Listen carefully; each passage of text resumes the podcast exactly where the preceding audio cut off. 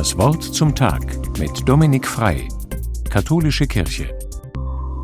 Der kanadische Lottogewinner Tom Christ hat für Schlagzeilen gesorgt. Er hat den gesamten Gewinn von umgerechnet knapp 30 Millionen Euro an gemeinnützige Organisationen gespendet. Er sagt, er will so weiterleben wie bisher. Er möchte nicht, dass das Geld ihn verändert. Das muss man erst einmal durchziehen. Respekt. Tom Christ hat nicht daran geglaubt, dass Geld ihn glücklicher macht. Vom Reichsein und vom Glücklichsein erzählt auch Jesus. Es ist eine der sehr umstrittenen Stellen in der Bibel. Jesus sagt, eher geht ein Kamel durch ein Nadelöhr, als dass ein Reicher in das Reich Gottes gelangt. Dieser Satz hat vor allem unter den Reichen immer wieder dafür gesorgt, dass sie sich empört haben. Klar, kein Kamel der Welt würde je durch ein Nadelöhr passen. Da scheinen die Chancen sehr schlecht zu stehen, dass Leute mit viel Geld jemals in den Himmel kommen. Und so haben Theologen immer wieder versucht, diese Bibelstelle anders zu übersetzen oder zu interpretieren. Eine Interpretation bezieht sich auf das Kamel, auf Griechisch heißt das Kamelos, und ganz ähnlich klingt das Wort für Schiffstau, das heißt nämlich Kamilos, und das wäre ja zugegebenermaßen ein bisschen leichter einzufädeln als ein Kamel. Die Aufgabe wäre immer noch sehr schwierig, aber immerhin nicht mehr unmöglich.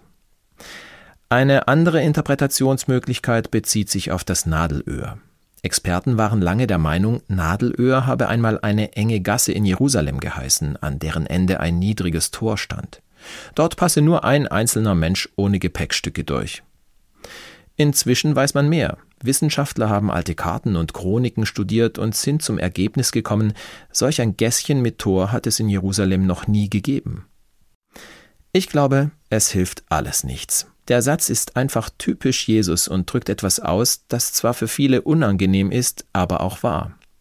Es ist nicht einfach, gleichzeitig reich und glücklich zu sein. Und es ist auch nicht leicht, mit Geld sinnvoll umzugehen.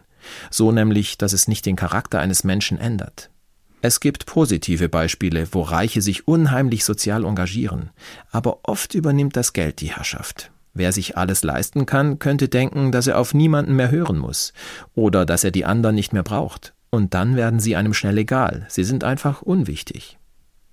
Bei Tom Christ war das anders. Ich muss ja nicht gleich meinen gesamten Lottogewinn verschenken. Aber wenn ich an Besitz hänge oder Reichtum anhäufe, dann könnte ich darauf achten, dass nicht das Geld mich regiert, sondern die Menschlichkeit. Dominik Frei aus Baden-Baden von der Katholischen Kirche.